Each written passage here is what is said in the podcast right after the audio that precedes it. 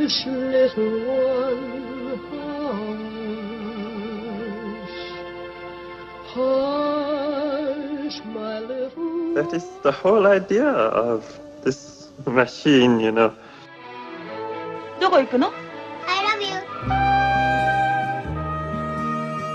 A grande ilusão. Aren't you drinking? I never drink. Why?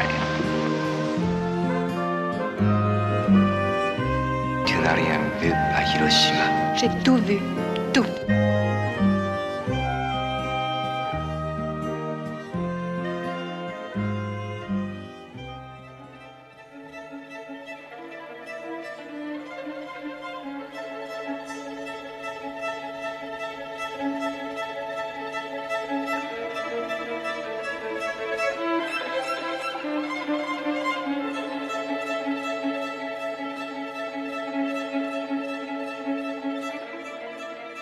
Começamos esta grande ilusão com A Herdade, filme de Tiago Guedes que chega às salas de cinema depois de ter passado pelos festivais de Veneza e Toronto e que é o candidato português a uma nomeação para o Oscar de melhor filme estrangeiro. Inês Lourenço, que retrato contém este olhar sobre a família de um latifundiário?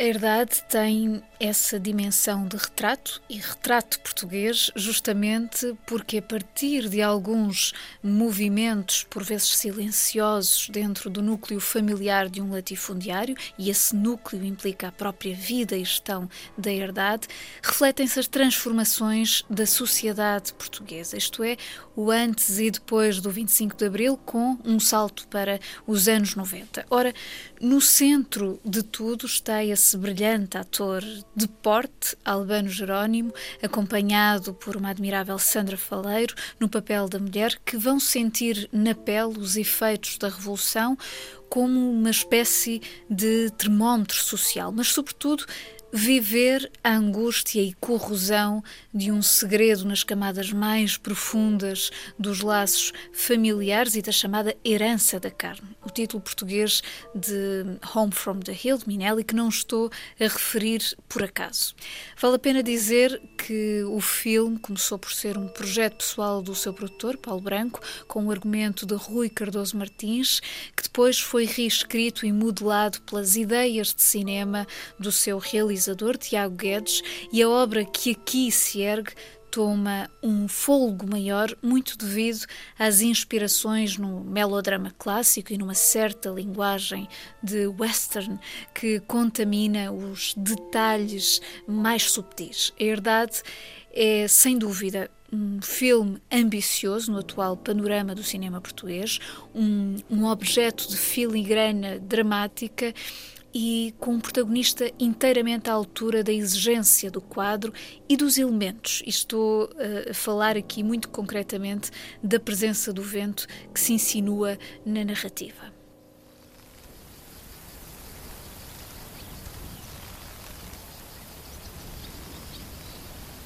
Traz-me aqui o João.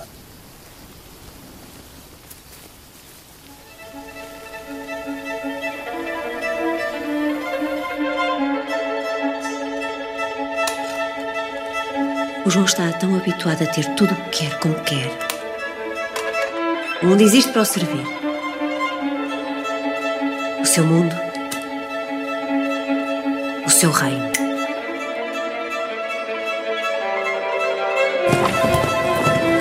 Portugal precisa de si. E é importante uma demonstração pública de apoio da sua parte. É fundamental acabar com especulações erradas acerca da sua posição. Volta a aparecer nas minhas terras, eu mato. Inseto! Eu não vou sair daqui. Estas terras são minhas e vão ser dos meus filhos. Não vão ser. É o que vamos ver.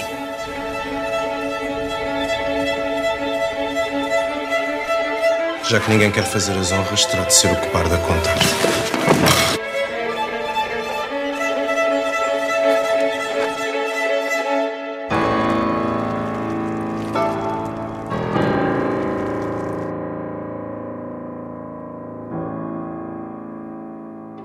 A equipa de A Herdade será convidada da emissão desta quinta-feira de A Ronda da Noite. às 23 horas. Estreia também esta semana Ad Astra, de James Gray e Downton Abbey, de Michael Engler. Ainda há pouco tempo vimos Brad Pitt numa muito assinalável interpretação em Era uma vez em Hollywood de Tarantino e agora neste Ad Astra, a maior produção de James Gray até o momento, uma ficção científica, vemos naquele que será um dos seus melhores papéis, o de um astronauta cuja expressão e gestos se definem por uma enorme contenção psicológica.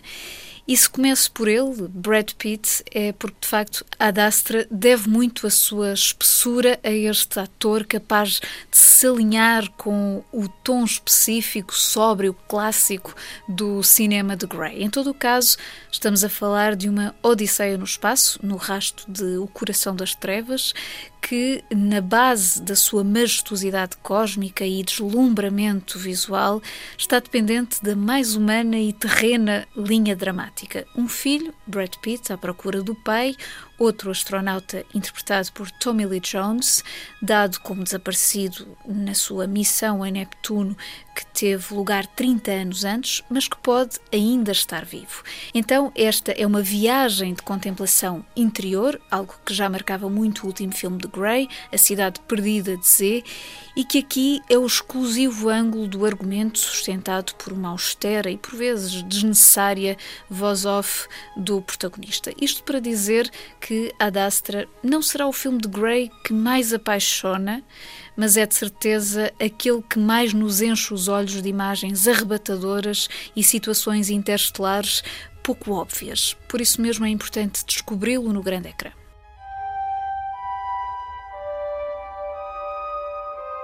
This is a top secret psychological evaluation. Please describe your current emotional state. I'm steady, calm, ready to do my job to the best of my abilities.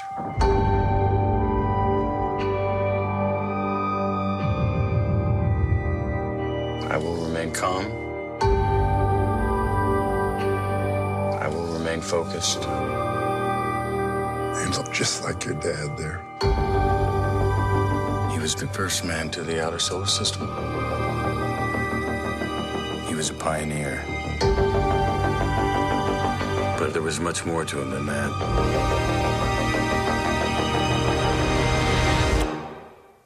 Please state your mission objective. Am to stop an uncontrolled antimatter reaction, which threatens our entire solar system. We're approaching Mars.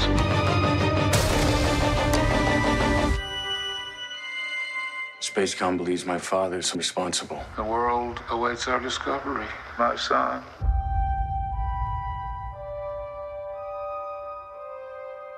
Downton Abbey chega também ao cinema como um apontamento da série televisiva de sucesso à volta das aventuras e desventuras de uma família aristocrática britânica, os Crawley, assim como os seus empregados, e cumpre nada mais do que os requisitos ligeiros, digamos, do pequeno ecrã, aqui com uma visita oficial da Rainha e do Rei de Inglaterra a provocar grandes movimentações e intrigas de chá dentro da propriedade.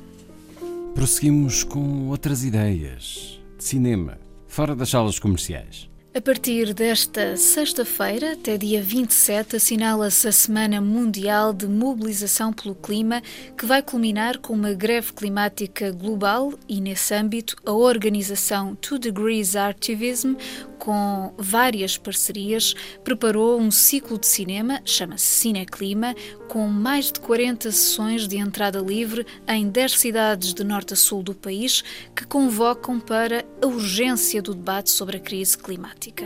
É um evento de caráter inédito a arrancar nesta sexta-feira com a estreia de um thriller francês, A Hora da Saída, de Sébastien Marnier, enquadrado pela problemática ecológica que chega às salas na próxima semana.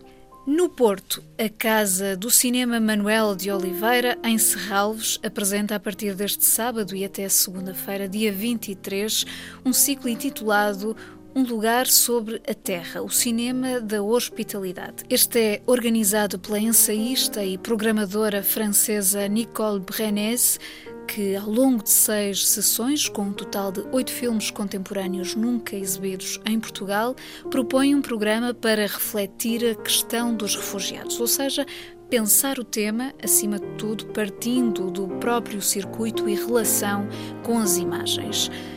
Num impulso semelhante de reflexão, há em Lisboa, na Culturgest, de 24 a 27 de setembro, um ciclo de filmes e debates à volta das heranças coloniais e o seu futuro.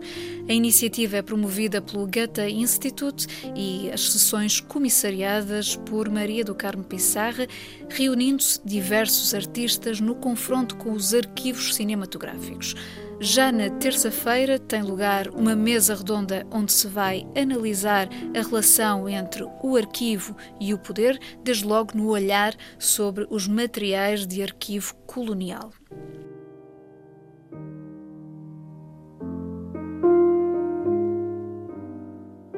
Também na capital está de regresso o Queer Lisboa na sua 23ª edição desta sexta-feira até dia 28 com uma vasta programação a afirmar a abordagem das políticas, movimentos e conquistas sociais das comunidades LGBTI e o convite a pensar a própria cultura queer.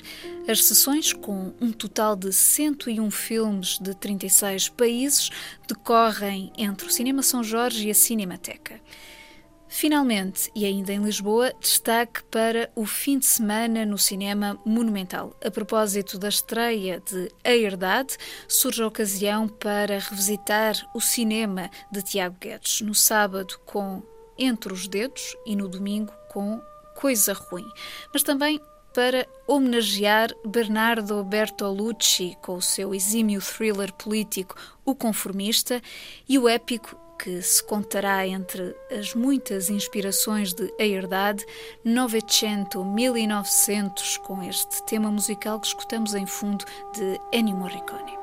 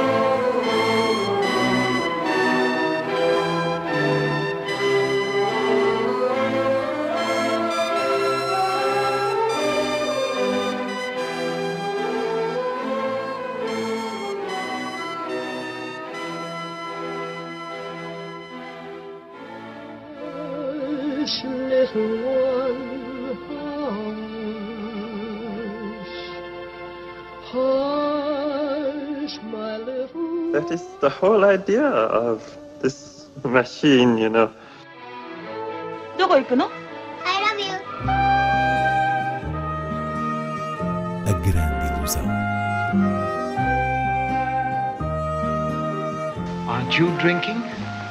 I never drink. Why?